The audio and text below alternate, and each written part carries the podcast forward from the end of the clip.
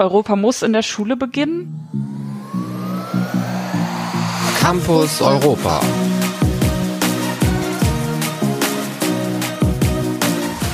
Willkommen zur aktuellen Folge unserer Podcast-Reihe Campus Europa.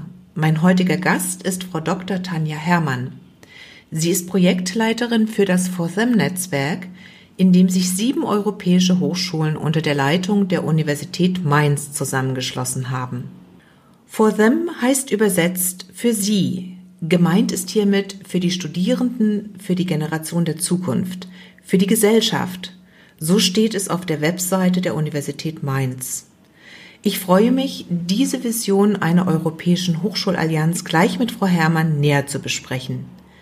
Dabei wird sie uns auch erzählen, was es mit den For Them Labs auf sich hat und welchen Beitrag diese zu Zukunftsfragen wie Migration, digitaler Transformation und Klimawandel leisten können. Frau Herrmann, schön, dass Sie heute mein Gast im Campus Europa Podcast sind. Ja, guten Tag. Herzlichen Dank für die Einladung. Bevor wir uns diesem interessanten Netzwerk zuwenden, möchte ich aber gerne mit einer persönlichen Frage beginnen. Welchen Bezug in Ihrer Biografie haben Sie denn zu Europa?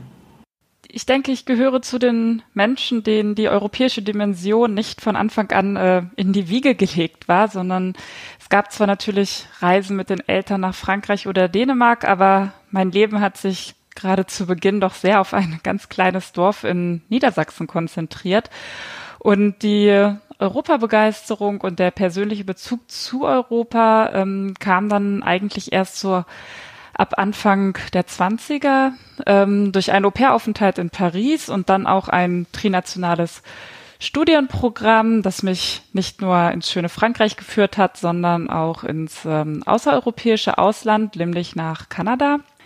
Während des Studiums habe ich mich dann auch viel ehrenamtlich im europäischen Kontext engagiert, zum Beispiel Jugendkonferenzen ähm, in der Balkanregion organisiert. Und schlussendlich habe ich auch meine Doktorarbeit binational geschrieben und zwar über Städtepartnerschaften. Und Städtepartnerschaften sind ja das größte europäische Netzwerk, ähm, was es gibt. Also hier war dann der persönliche Bezug zu Europa ähm, ganz offensichtlich. Ja, und so ist es vielleicht auch nicht verwunderlich und es freut mich auch sehr, dass äh, Forsim zumindest zum Teil auf äh, Städte- und Regionalpartnerschaften basiert, nämlich auf der Städtepartnerschaft zwischen Mainz und Dijon sowie Mainz und Valencia sowie der Regionalpartnerschaft zwischen Rheinland-Pfalz, dem Burgund und der Region Opollen in Polen. Binationale Promotion, Frau Dr. Herrmann, das klingt interessant und ähm, das bezieht sich auf Frankreich, wenn ich das richtig verstanden habe. Also das war eine deutsch-französische binationale Promotion und ist, glaube ich, auch ausgezeichnet worden. Genau, das war eine ähm, binationale Promotion, die ich an der ähm, Sorbonne und an der Universität Mainz äh, verfasst habe und die ist in der Tat äh, 2019 mit dem ähm, Dissertationspreis der Deutsch-Französischen Hochschule ausgezeichnet worden in der französischen Botschaft, worüber ich mich natürlich sehr gefreut habe. Und ja, gerade diese persönlichen Gespräche auch mit den Zeitzeugen, die die Städtepartnerschaften zu Zeiten aufgebaut haben, in denen der Europagedanke nach dem Zweiten Weltkrieg sicherlich noch nicht ähm, so allgegenwärtig waren, haben sicherlich auch dazu beigetragen, dass ähm, ich Europa heute ganz anders sehe, als das vielleicht ähm, vor 15 Jahren, 20 Jahren der Fall gewesen ist. Aber da ist das ja eine konsequente Weiterentwicklung, dass Sie die Projektleiterin des Netzwerks For Them sind. Ungefähr könnte man das so sagen, genau. Ein ganz konsequent, genau. Da wollen wir doch gleich mal einsteigen und für die Hörerinnen und Hörer äh, dieses Netzwerk vielleicht zum Einstieg ein kleines bisschen mit ein paar Stichworten beschreiben, dass man sich äh, schon eine erste Vorstellung machen kann, bevor wir dann ein bisschen tiefer in die Details gehen. FOSEM, äh, ich hatte vorhin gesagt, das heißt ja für Sie, ähm, aber was steckt denn da genau dahinter? Also was äh, steckt hinter dem Begriff für Sie? Was ist damit genau gemeint? Und ähm, wer gehört denn eigentlich auch zu diesem Netzwerk dazu? Welche Länder ähm, gehören zu FOSM dazu. Vielleicht können Sie das zum Einstieg in ein paar wenigen Sätzen den Hörerinnen und Hörern mal beschreiben. Ja, FOSM setzt sich aus sieben Universitäten zusammen. Ich gehe einmal von Norden nach Süden ähm, durch. Wir haben eine Universität aus Finnland, aus Lettland, Polen, Deutschland, Frankreich, Spanien und Italien. Und das sind große und kleine Universitäten, ähm, keine Universitäten, die jetzt nah an der Grenze liegen oder die vor 2019 schon besonders eng miteinander verbunden äh, gewesen wären, teilweise schon, teilweise nicht, ähm, sondern es ist ja ein Zusammenschluss von Universitäten, die sich diesem europäischen Gedanken ähm, verschrieben haben und vor SEM ähm, ja zum ähm, Leben geweckt haben. FORSEM hat ja zwei Lesarten. Es steht einmal, ähm, das ist ein Akronym für Fostering Outreach within European Regions, Transnational Higher Education and Mobility. Aber dann eben auch diese zweite Lesart, die Sie gerade schon angesprochen haben, FORSEM, für Sie. Also für die Studierenden, für die Wissenschaftlerinnen und Wissenschaftler, aber auch für das wissenschaftsstützende Personal und auch für unsere sieben Städte und sieben Regionen. Wir wollen uns also wirklich an alle ähm, wenden. Und das machen wir unter anderem mit drei sogenannten Missions. Das ist einmal die Mobility Mission, um möglichst viele Universitätsmitglieder mobil zu bekommen. Die Forsum Lab Mission, um das sogenannte Wissenschaftsviereck mit Leben zu füllen. Und dann aber natürlich ganz stark unsere Outreach Mission, um mit Schulen, Vereinen und Unternehmen aus unseren Local Communities zu kooperieren. Um mal gleich mit dem letzten Begriff anzufangen, Outreach bedeutet ja gewissermaßen aus der Universität herauszutreten, ein Transfer, äh, die Leute zu erreichen, die eben nicht vielleicht zum akademischen Kontext gehören. Ist das richtig? Genau. Der Anspruch ist hier halt sozusagen über den sogenannten universitären Tellerrand hinauszuschauen. Ähm, ein Ziel, das von der Europäischen Union ja auch von allen europäischen Universitäten ganz explizit ähm, eingefordert ist. Es geht halt wirklich um eine Öffnung in die Gesellschaft hinein, um sich gegenseitig ja zu befruchten, gemeinsam zu kooperieren und äh, eben nicht in diesem ähm, ja häufig so benannten ähm, Elfenturm sitzen zu bleiben, sondern eben auch ähm, mit ähm, Vereinen, Schulen, externen Akteuren gemeinsam zu agieren und auch ähm, universitäres Wissen einer breiteren Öffentlichkeit zugänglich zu machen. Mhm. Jetzt heißen ja die ersten beiden Buchstaben for them, also Fostering Outreach, ne, FO. Ähm, was ist denn da genau gemeint mit Fostering Outreach? Also da gab es vorher schon etwas, das jetzt verstärkt wird. Ähm, können Sie das vielleicht mal an einem konkreten Beispiel verdeutlichen? Ja, ein konkretes Beispiel ähm, wäre hier sicherlich die ähm, Ausbildung für Lehrkräfte. In diesem Bereich sind wir mit unserem Partner in Dijon. Mainz und Dijon sind, wie ich vorhin gesagt habe, ja Städtepartnerschaften, sind auch über die Regionalpartnerschaft Burgund Rheinland-Pfalz miteinander verbunden und kooperieren seit circa 20 Jahren ähm, jetzt bereits im Bereich der Lärmsausbildung ähm, zusammen. Eine Sache, die sehr wichtig für uns ist, weil wir denken, ähm, Europa muss in der Schule beginnen. Also wenn wir in den Unterricht ähm, eine verstärkte europäische Dimension ähm, integrieren können, das ist sehr, sehr wichtig ähm, für die Zukunft ähm, Europas. Das haben wir bereits mit unserem im binationalen Rahmen mit dem Partner in Dijon halt seit einigen Jahren ähm, ausgearbeitet und haben das jetzt in Forsem halt verstärkt, Fostering, Natürlich in erster Linie, weil es jetzt wesentlich mehrere Partner sind, nämlich sieben, und weil wir hier jetzt auch nochmal neue Wege gehen, neue Aktivitäten aufgesetzt haben. So gibt es zum Beispiel ähm, eine europäische Fortbildung für Lehrkräfte aus unseren sieben Städten, also aus unseren lokalen Schulen. Das ist ein Projekt, ähm, wo die Inhalte von Professorinnen und Professoren aus ähm, Valencia, Jyväskylä und Mainz ähm, ausgearbeitet werden und ähm, wo sich dann ähm, die Lehrkräfte ähm, darauf bewerben können und dann eben auch eine europäische Fortbildung ähm, genießen können.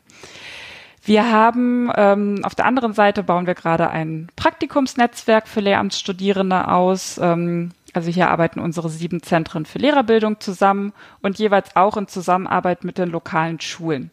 Und da haben wir ganz stark dann diese Dimension aus der Universität raus, ähm, durch unsere Partner in den lokalen Schulen, ähm, findet hier halt eine Verzahnung ähm, statt zwischen Gesellschaft und den Universitäten, die uns sehr am Herzen liegt.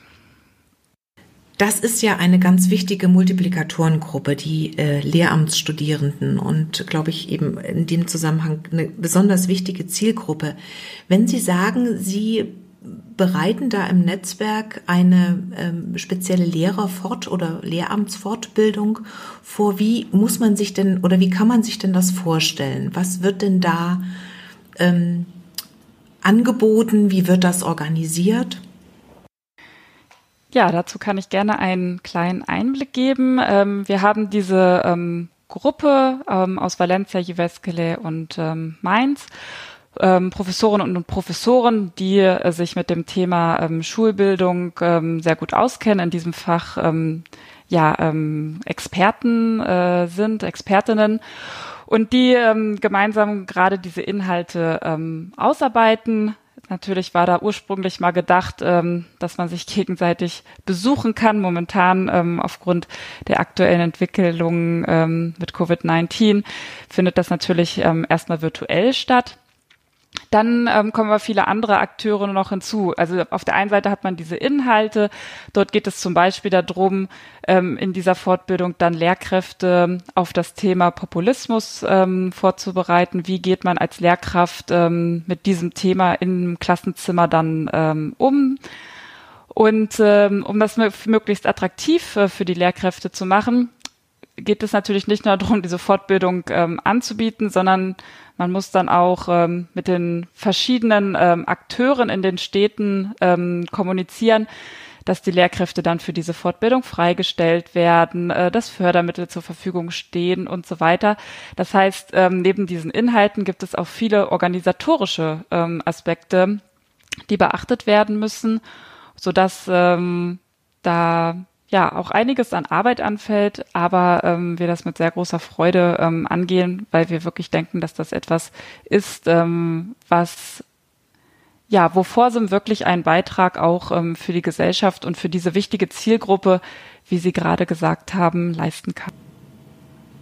Und Sie leisten ja auch gleichzeitig einen Beitrag dazu, dass diese Lehramtsausbildung oder äh, gemeinsam in Europa in Ihrem Netzwerk auch sich ähm, immer näher aneinander angleicht und miteinander abgestimmt wird. Das ist ja auch ähm, ganz wichtiger organisatorischer und struktureller Beitrag, den diese Netzwerke ja leisten sollen. Und wir wissen, dass es gerade in der Lehramtsausbildung schon allein in Deutschland äh, nicht ganz so einfach ist mit der Koordinierung und Abstimmung.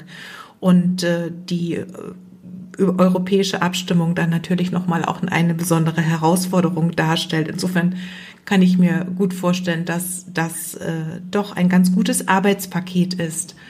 Aber wenn ich das richtig verstanden habe, Frau Herrmann, ist diese Fortbildung, das ist noch in der Konzeptionsphase oder findet das schon statt? Das ist noch in der Konzeptionsphase. Und wann wird das dann äh, sozusagen ans Netz gehen? Wahrscheinlich müssen wir ja auch im nächsten Jahr noch mit viel virtueller Mobilität, mit viel virtuellem Austausch rechnen und noch nicht so sehr mit physischem. Ja, das, was Sie gerade angesprochen haben, ist natürlich die große Herausforderung, die momentan besteht. Wie geht man ähm, mit dieser Pandemie im Rahmen einer europäischen Universität um? Vor diesem Hintergrund haben wir jetzt beschlossen, im Jahr 2021 mit unterschiedlichen virtuellen ähm, Formaten zu beginnen, kleineren Formaten, um diesem Kreis ähm, der Lehrkräfte, die sich dann im Jahr 2022 auch wirklich ähm, physisch begegnen sollen, in der Hoffnung, dass es bis dahin wieder möglich ist, denen, diesem Kreis die Möglichkeit zu geben, sich im Vorfeld halt schon ähm, kennenzulernen, bereits ähm, erste Themen abzusprechen, Erwartungen auch an die Fortbildung ähm, abzufragen, so dass wir dann zu einem späteren Zeitpunkt dann auch noch mal mit einem ganz anderen Start in diese Fortbildung ähm, gehen können da wünsche ich Ihnen auf jeden Fall schon an dieser Stelle ganz viel Erfolg, ähm, diese Fortbildung aufzusetzen. Und ich glaube, diese virtuelle Vorbereitung ist sicherlich ein ganz guter Meilenstein auf die tatsächliche Zusammenarbeit dann. Ich weiß, dass For Them ähm, mehr als 30 assoziierte Partner aus Wirtschaft und Gesellschaft verbindet. Also neben diesen sieben Hochschulen, die Sie ja vorhin genannt haben, können wir da vielleicht mal ein bisschen näher hinschauen, wie sich die Zusammenarbeit ganz konkret gestaltet mit Ihren assoziierten Partnern? Wer zum Beispiel dazugehört? Können Sie da ein Beispiel nennen? Wir haben neben diesem Programm, was sich jetzt ganz explizit ja auf die Klassenräume in unseren Schulen ähm, bezieht, zwei weitere ähm, Säulen in unserer Outreach-Mission. Das ist einmal die Unterstützung von ehrenamtlichem Engagement unserer Studierenden und einmal ein wahrscheinlich erstmal relativ klassisches Instrument, unser Praktikumsnetzwerk. Auslandspraktika sind ja etwas, was man ähm, bereits seit einigen Jahrzehnten auch ähm, anbietet im europäischen Kontext oder auch im außereuropäischen Kontext für die Studierenden. Wir gehen jetzt hier noch einen Schritt weiter, indem wir unseren Studierenden ähm, im Prinzip feste Praktikumsplätze anbieten wollen. Wir bauen gerade ein Praktikumsnetzwerk auf, das sich über diese sieben ähm, Städte ziehen wird, so dass sich dann Studierende im Prinzip auf ausgeschriebene ähm, Praktika ähm, bewerben können. Und hier kommen natürlich unsere assoziierten Partner ähm, ins Spiel, die sehr, sehr wichtig sind, um, um den Studierenden diese Praktika anbieten zu können. So gibt es zum Beispiel das Institut Français, ähm, bei uns hier in Mainz, was einen Praktikumsplatz anbieten wird, wo sich dann Studierende, kann man sich jetzt natürlich sagen, Frankreich wäre naheliegend, aber warum auch nicht jemand aus Spanien oder Italien, der dann in dieser Institution oder die dann in dieser Institution ein entsprechendes Praktikum absolviert. Wir haben hier ähm, außeruniversitäre ähm, Partner angesprochen, wie zum Beispiel das Institut Français, aber auch ähm, Unternehmen und auch ähm, unsere eigenen Abteilungen. Also unsere Universitäten haben gesagt, in der Personalabteilung oder auch in der ähm, Einrichtung, die sich mit den Fragen Diversität und Gleichstellung auseinandersetzt oder in unserem Zentrum äh, für wissenschaftliche Weiterbildung, die gesagt haben, wir würden uns sehr darüber freuen, ähm, ausländische Praktikantinnen und Praktikanten bei uns aufzunehmen und äh, die für einige Monate zu begleiten und diesen Studierenden dann ähm, diese Auslandserfahrung zu ermöglichen. Also hier ein ganz konkretes Beispiel, wie wir unsere assoziierten Partner in unser Netzwerk ähm, einbeziehen. Und die dritte Säule, von der ich ähm, sprach, ist die Unterstützung von ehrenamtlichem Engagement. Auch hier haben wir zwei Aktivitäten. Einmal gibt es ein Online-Tool, das Studierende bei der Umsetzung ehrenamtlicher Projekte unterstützen soll, zum Beispiel zu den Themen Öffentlichkeitsarbeit, wie berichte ich über mein Projekt, wie gehe ich eine Projektplanung entsprechend an, vielleicht auch solche Themen wie ich brauche noch Geld, gibt es Tipps für die Einwerbung von Drittmitteln, ähm, die vielleicht für mich hilfreich sind.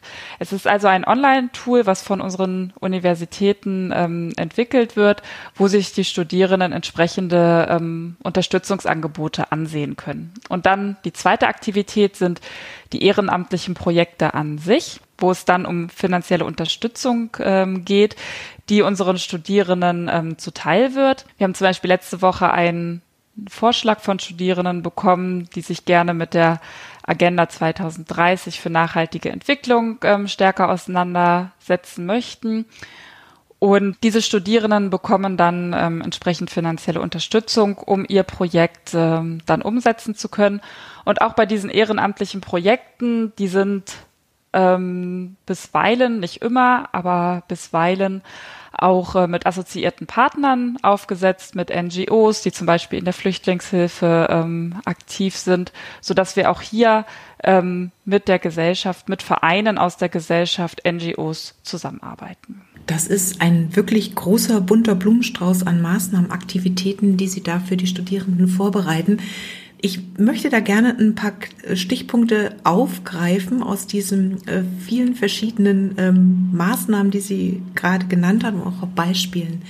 Fange ich mal hinten an bei dem ehrenamtlichen Engagement.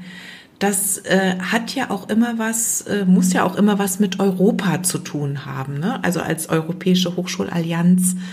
Ähm, wie, äh, wie werden da die Themen gesetzt oder wonach wählen Sie da die Themen aus, ähm, die, wonach eben die Studierenden sich gesellschaftlich ehrenamtlich engagieren können?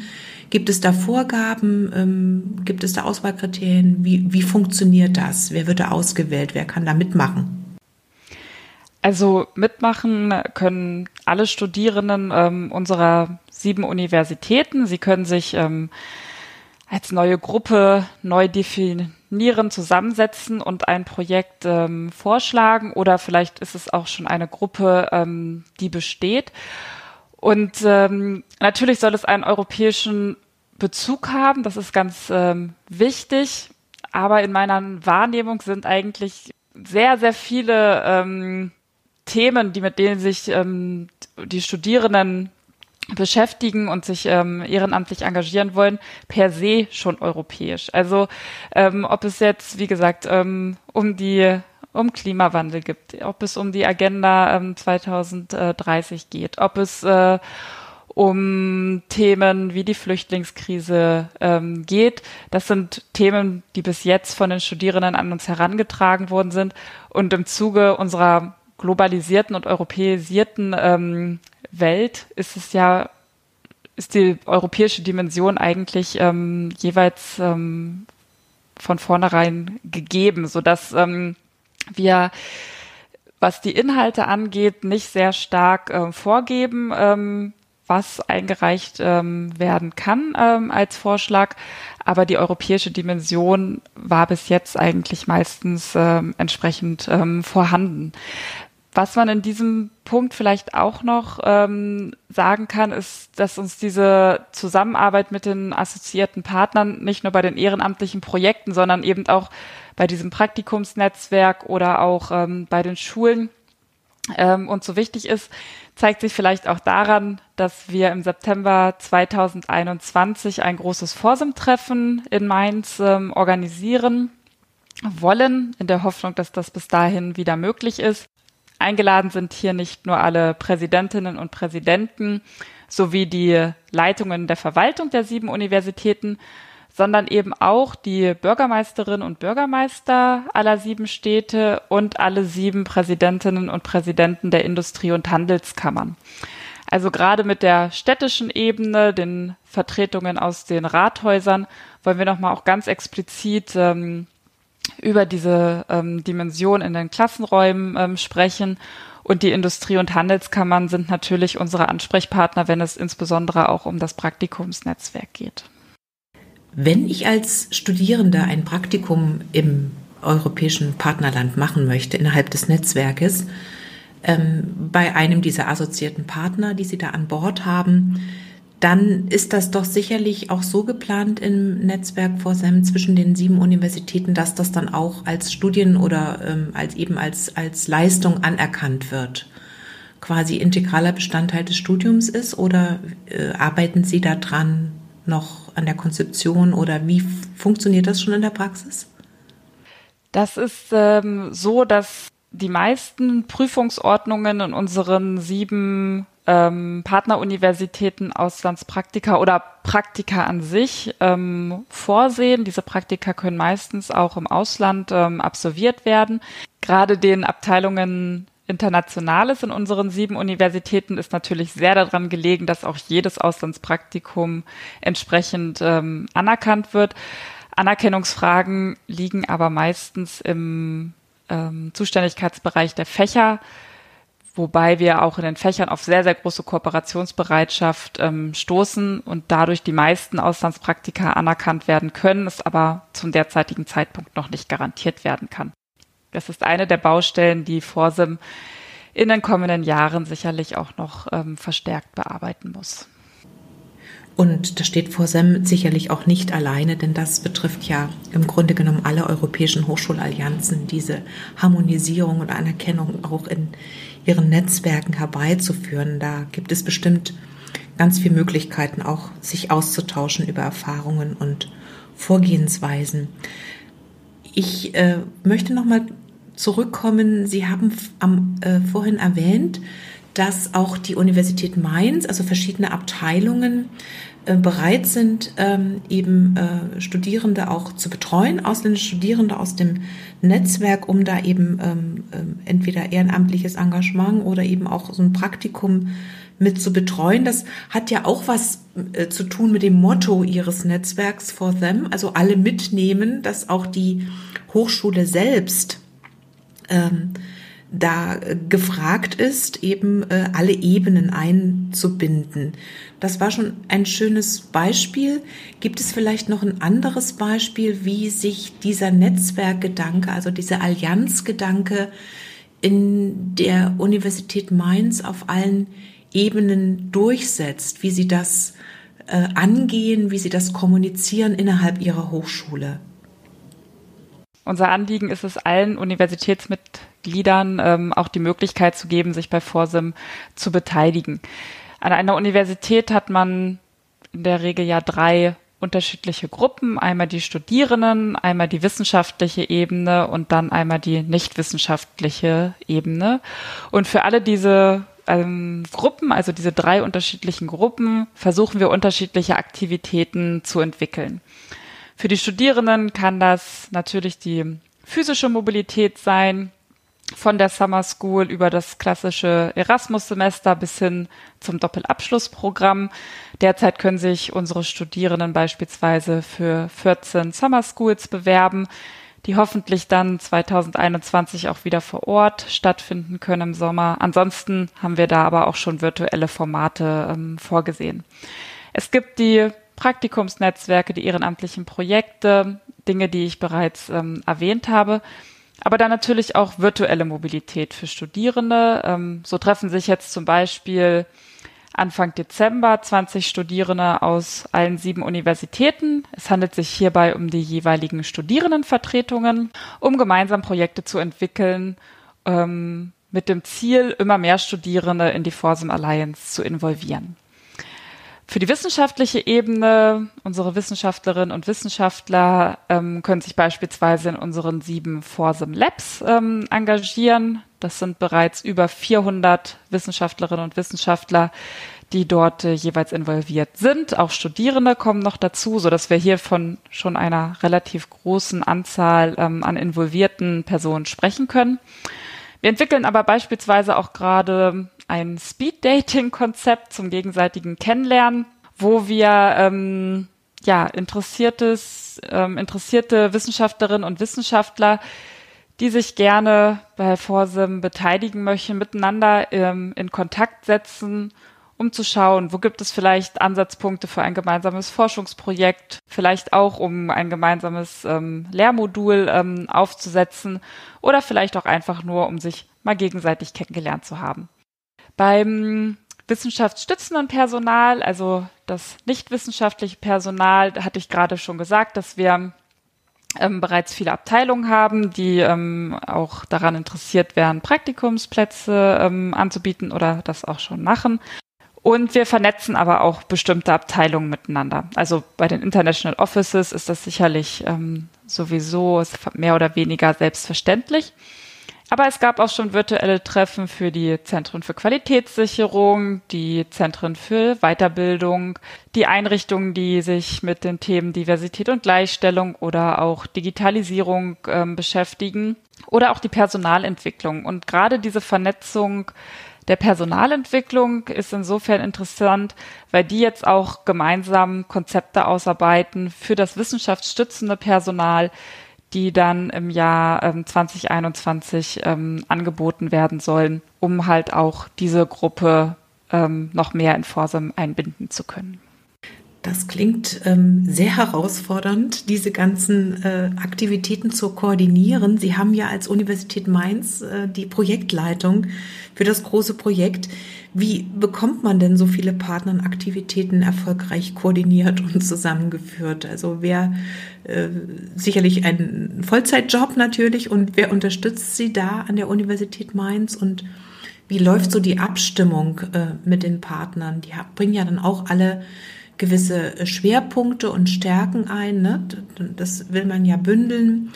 Und ähm, dann sinnvoll zu einem großen Ganzen verschmelzen. Wie muss man sich das vorstellen, dass das gut abgestimmt wird und so Schritt für Schritt im großen Meilensteinplan erfolgreich abgearbeitet werden kann? Ja, Sie haben es schon angesprochen. Ähm, immer einfach ist das sicherlich nicht. Es ist wirklich ähm, eine sehr große Herausforderung, ähm, diese unterschiedlichen Gruppen aus sieben Universitäten äh, einzubeziehen und darüber hinaus ja auch noch die ganzen außeruniversitären Akteure äh, im Blick zu haben. Und das geht nur, ja, wenn alle gemeinsam an einem Strang ziehen im Prinzip. Wir haben einen sehr guten Draht von unserem Forsum Office hier in Mainz ähm, zu unserer Hochschulleitung, so dass ähm, von dort auch ähm, die Bedeutung von Forsum immer wieder in die Universität ähm, hineingetragen wird. Ich habe ein ganz hervorragendes ähm, Team, das diese ganzen Kooperationsanfragen dann auch entsprechend ähm, bearbeitet. Und wir haben innerhalb der Allianz ähm, ganz, ganz viele ähm, Arbeitstreffen. Wir haben freitags immer ähm, ein sogenanntes Forsum Weekly, wo alle nochmal zusammenkommen und besprechen, was innerhalb der Woche ähm, angefallen ist. Wir haben aber für jedes Work Package, insgesamt gibt es sieben Work Packages, ähm, das sind Arbeitspakete, die von der ähm, Europäischen Kommission so im Antrag eingefordert worden sind, die haben jeweils nochmal wieder eigene Treffen, sodass am Freitag dann im Prinzip ähm, immer das, äh, die Berichte aus diesen unterschiedlichen Work Packages ähm, erfolgt. Das heißt, es sind sehr viele Sitzungen, sehr viel Abstimmungsbedarf. Ähm, und ähm, da werden dann auch mal die Personalressourcen auf jeden Fall knapp. Ähm, und ähm, es ist nicht immer einfach. Ich könnte jetzt nicht sagen, ähm, dass ähm, uns das schon ganz hervorragend gelingt, wirklich alle mitzunehmen. Aber ich denke, wir sind auf einem guten Weg dahin. Das klingt danach, dass Sie auf einem guten Weg sind. Und ich äh, kann es nur noch mal sagen, ich denke, dass das, was Sie hier als Herausforderung beschreiben, für die Organisation und Koordinierung ähm, mit Sicherheit ähm, allen europäischen Hochschulallianzen ein wichtiges Anliegen ist und auch genauso eine Herausforderung wie das Netzwerk der Universität Mainz for Them. Ich möchte noch mal ähm, so auf zwei Punkte kommen, die ich am Anfang bei der Vorstellung des Netzwerkes kurz angesprochen habe.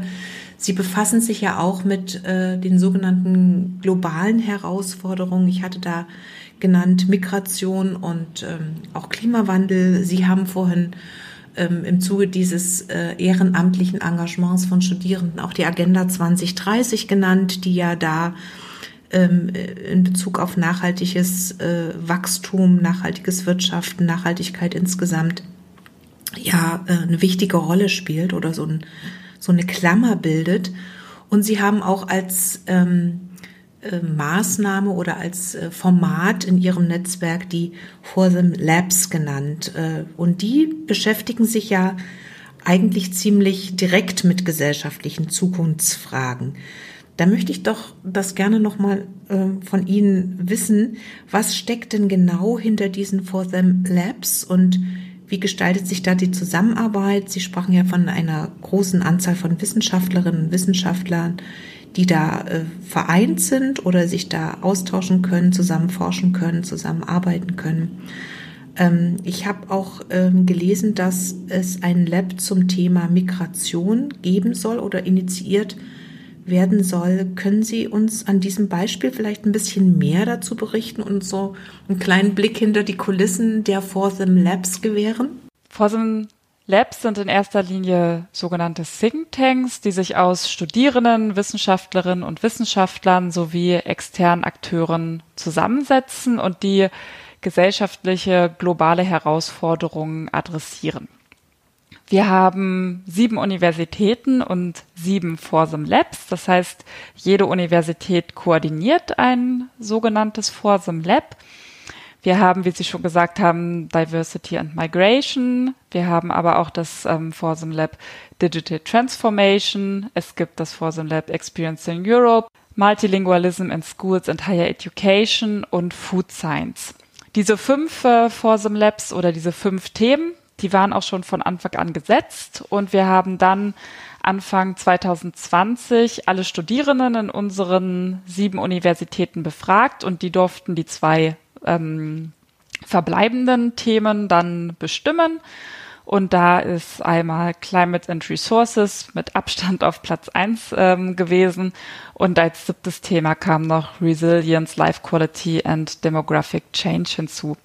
Das heißt, ähm, es gibt sieben Universitäten. Jede Universität ist für ein Lab koordinierend verantwortlich. Aber in jedem Lab ähm, kann sich jede Universität natürlich engagieren und äh, entsprechend zusammenarbeiten. Für welches Lab ist denn, äh, darf ich kurz reinspringen, äh, für welches Lab ist denn die Universität Mainz zuständig? Was ist Ihr Thema? Unsere Universität äh, Mainz ist für das Lab äh, Climate and Resources ähm, zuständig und dort ist zum Beispiel jetzt ähm, eine erste Idee, auch mal sich die eigene Energiebilanz der Forsim Alliance anzugucken ähm, und dort entsprechend transparent ähm, diese Zahlen zur Verfügung zu stellen. Können Sie das noch ein bisschen näher beschreiben, wie dieses ähm, Climate Lab an der Universität Mainz aufgebaut wird? Wer ist da, wer, hat da die Federführung? Gibt es da äh, bestimmte Wissenschaftlerinnen und Wissenschaftler, eine bestimmte Fakultät, die das äh, fachlich äh, anleitet und auch koordiniert? Ja, bei uns ist es so ähm, und auch an den anderen Universitäten, dass es jeweils ähm, eine Person gibt, die dann den Hut auf hat im Prinzip. Das ist bei uns ähm, die Professorin ähm, Frau Toy, die aus der Geografie kommt. Ähm, alle Labs sind aber interdisziplinär aufgestellt, also sowohl an der Universität Mainz als dann natürlich auch an unseren Partneruniversitäten. Und der erste Schritt war erstmal ähm, alle Wissenschaftlerinnen und Wissenschaftler und natürlich auch die Studierenden äh, zu identifizieren, die sich mit diesem Thema ähm, auseinandersetzen möchten und die miteinander zu vernetzen. Und dann ähm, entstehen erste Aktivitäten, die ich gerne, weil Sie nach dem Beispiel Migration and Diversity gefragt haben, ähm, an diesem konkreten Beispiel auch einmal vorstellen kann. Das Forsum Lab ähm, Migration wird von Palermo koordiniert. Ähm, Palermo ist aufgrund seiner zentralen geografischen Lage im Mittelmeer von dem Thema Migration in den letzten Jahren natürlich ganz äh, besonders geprägt und es gibt dort auch einige Kooperationen der Universität mit ähm, NGOs, die in der Flüchtlingshilfe tätig sind. Und das ist natürlich für die anderen europäischen Partner dann auch nochmal ähm, eine ganz interessante Konstellation ähm, in, im Rahmen dieses ähm, Forsum Labs. Die ähm, Aktivitäten des Forsum Labs Migration and Diversity sind recht vielfältig. Gerade hat zum Beispiel ein Online-Symposium mit dem Titel ähm, Fundamental Questions on Migration and Human Rights stattgefunden. Da ging es darum, wer ist für den Schutz von Flüchtlingen verantwortlich, wie universell äh, begründbar sind Menschenrechte man arbeitet aber auch gerade an einer wissenschaftlichen Publikation mit Artikeln zu den Themen Housing Policy, Zugang zur Gesundheitsversorgung ähm, oder auch Medienberichte und Fake News. Hier sollen auch ähm, NGOs in diesem Sammelband zur Wort kommen können. Es gibt beispielsweise ein Medienprojekt zu dem Thema. Ähm, Medien und mediale Repräsentation heißt das. Wie kommen Migrantinnen und Migranten und Geflüchtete in den Medien überhaupt zu Wort? Also es handelt sich hierbei um eine Sammlung von Videoformaten und Texten und gegebenenfalls so eine Online-Ausstellung dann konzipiert werden. Und dieses Format soll insbesondere auch ein nicht akademisches ähm, Publikum ansprechen. Und dann, ich hatte, das kannte ich abschließend zu dem Migration Lab noch erwähnen. Ich hatte vorhin die 14 Summer Schools äh, angesprochen, auf die sich unsere Studierenden gerade bewerben können. Und von diesen 14 Summer Schools gibt es auch vier mit einem Bezug zu dem Lab Migration.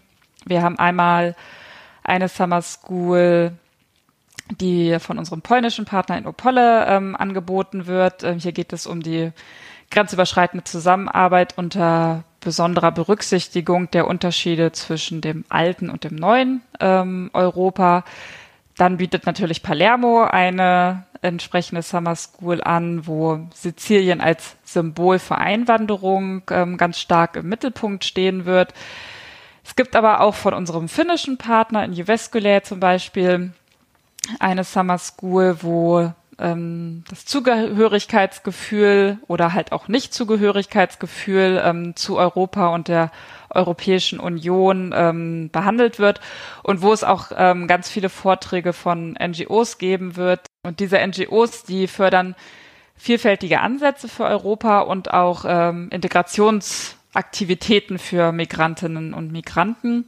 Und äh, die vierte Summer School wird von unserem französischen Partner in Dijon ähm, angeboten. Hier sind die Hauptakteure Studierende im Exil und Studierende der Allianz. Und hier kommt es dann zu einem Austausch ähm, von Chancen zwischen diesen Studierenden. Ich denke gerade auch an diesen Summer Schools sieht man, wie schön es ist, dass wir halt vier Summer Schools haben, die von vier unterschiedlichen Universitäten angeboten werden äh, Universitäten, die mit Sizilien wirklich ganz unten ähm, im Süden liegen, bis hoch nach Jyväskylä in Finnland, ähm, die von der Flüchtlingskrise natürlich ganz anders ähm, beeinflusst sind.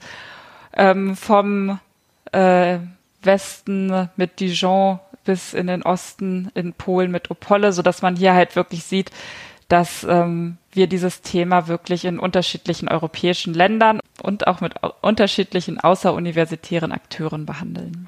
Alles hochspannende und vor allen Dingen brandaktuelle Themen, die natürlich auch ganz viel und äh, durchgehend mit Europa zu tun haben.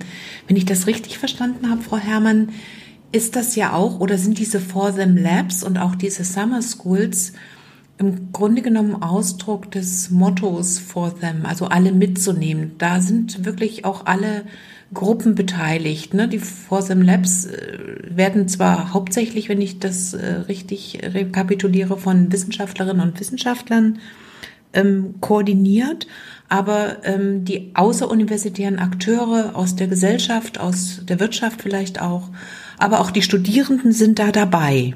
Genau, das ist der Fall. Also die ähm, Koordinationsrolle ähm, liegt jeweils in wissenschaftlicher Hand, aber ähm, die Gruppe, die dort zusammenarbeitet, ähm, besteht aus den ganzen Akteuren, die Sie gerade genannt haben. Und ähm, wenn es dann nächstes Jahr dieses große For-Them-Treffen geben wird mit äh, den verschiedenen ähm, Partnern oder Partnerorganisationen, das, ähm, da können Sie dann wahrscheinlich auch schon ganz gut bilanzieren, wie die einen oder anderen Labs und äh, Aktivitäten gelaufen sind und dann eben auch nach Optimierung gucken und nach weiteren Partnern. Ich habe so den Eindruck, dass dieses Netzwerk auch wirklich dynamisch wächst und Sie erwähnten vorhin diese Speed-Dating-Plattformen, also weitere Wissenschaftlerinnen und Wissenschaftler dazu zu ziehen. Aber wahrscheinlich gilt das auch für die außeruniversitären Akteure, die auch wahrscheinlich äh, sich erweitern sollen und äh, wo man also ständig auch auf der Suche nach neuen Partnern und äh, Ankerpunkten vielleicht ist in, in gerade in ihren sieben Partnerländern. Genau, ähm, das Ziel Forsam auch wirklich in die Gesellschaft hineinzutragen, ähm, verfolgen wir natürlich auch in unserer ganz alltäglichen Arbeit mit Kontaktaufnahmen, wie Sie es gerade auch schon gesagt haben. Und dieses Treffen soll das natürlich nochmal unterstärken, weil es eine sehr große Außenwirkung haben wird. Wahrscheinlich fangen Sie jetzt schon mit den Vorbereitungen an, denn September ist ja bald, nicht wahr? Genau, die ersten Hotels sind die ersten Hotelkontingente sind gebucht. Ähm, wir sind gerade auf der Suche nach ähm, entsprechenden Räumlichkeiten, wo dann auch diese ähm, Personen in ihren unterschiedlichen Gruppen dann auch zusammenkommen können. Also jetzt gerade zum Beispiel auch für die städtische Ebene, die Bürgermeisterinnen und Bürgermeister, ähm, dass es da dann auch ein entsprechendes Programm für diese Gruppe ähm, geben soll und ähnliches. Von daher, ja, da liegt noch einiges an Arbeit vor uns, um so ein Treffen ähm, zu organisieren. Und es hat momentan natürlich einmal so ein Beigeschmäckle, weil man sich natürlich schon häufig auch fragt, hoffentlich ist es nicht alles umsonst, weil es dann vielleicht ähm, aufgrund von Corona gegebenenfalls doch wieder ausfällt. Ja, oder planen Sie, haben Sie da einen Plan B, also für den Fall, dass das jetzt doch nicht äh, präsent stattfinden kann, oder würden Sie das dann eher verschieben? Also wir überlegen schon, ob es ähm, auch virtuell gehen würde. Ähm, ich denke, in einem kleinen Ausmaß ist es sicherlich ähm, auch möglich, aber das, was wir mit diesem Treffen erreichen wollen, also wirklich diese Vernetzung, das persönliche Kennenlernen, das ist natürlich in einem virtuellen Format nicht so schön ähm, zu erreichen wie ähm, in einem wirklichen Treffen in Mainz.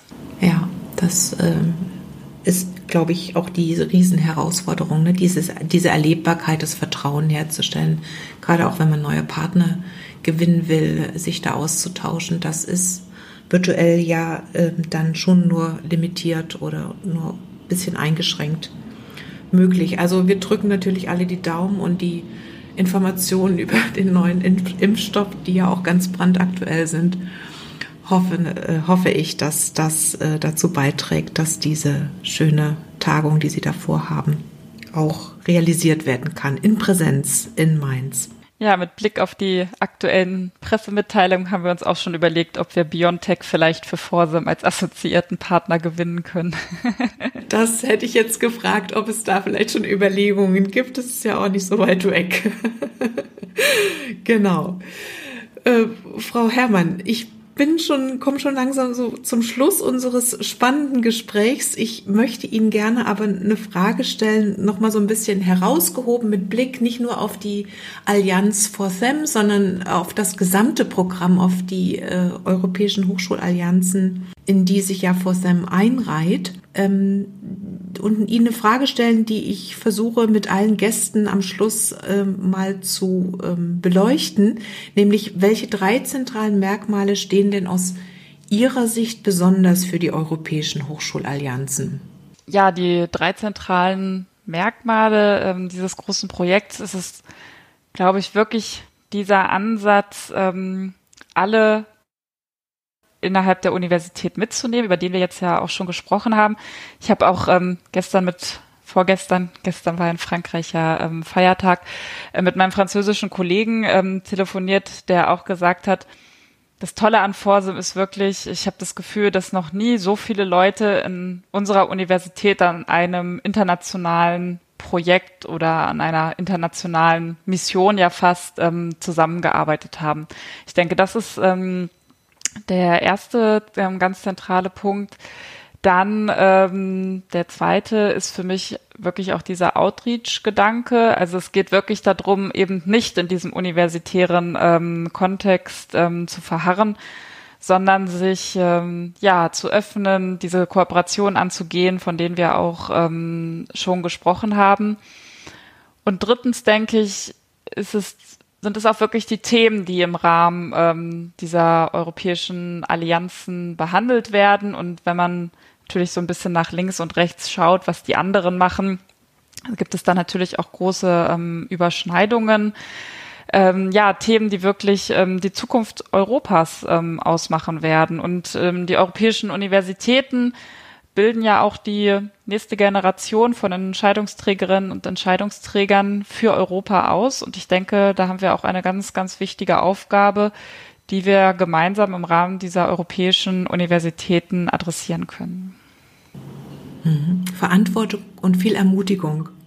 Wenn Sie ein Abschlusswort oder einen Abschlusswunsch äh, hätten, den Sie unseren Zuhörerinnen und Zuhörern noch mitgeben möchten am, am Ende unseres Gesprächs, welcher wäre das oder welches wäre das? Ja, mein, mein Wunsch für die europäischen Universitäten ist, dass ich finde dieses Projekt oder es ist ja kein Projekt. Ähm, es soll ja wirklich, ähm, es sollen ja Allianzen aufgebaut werden, die wirklich die nächsten Jahrzehnte die europäische Hochschullandschaft ähm, prägen werden. Und ich finde, dass diese Allianzen ein unglaubliches Potenzial haben.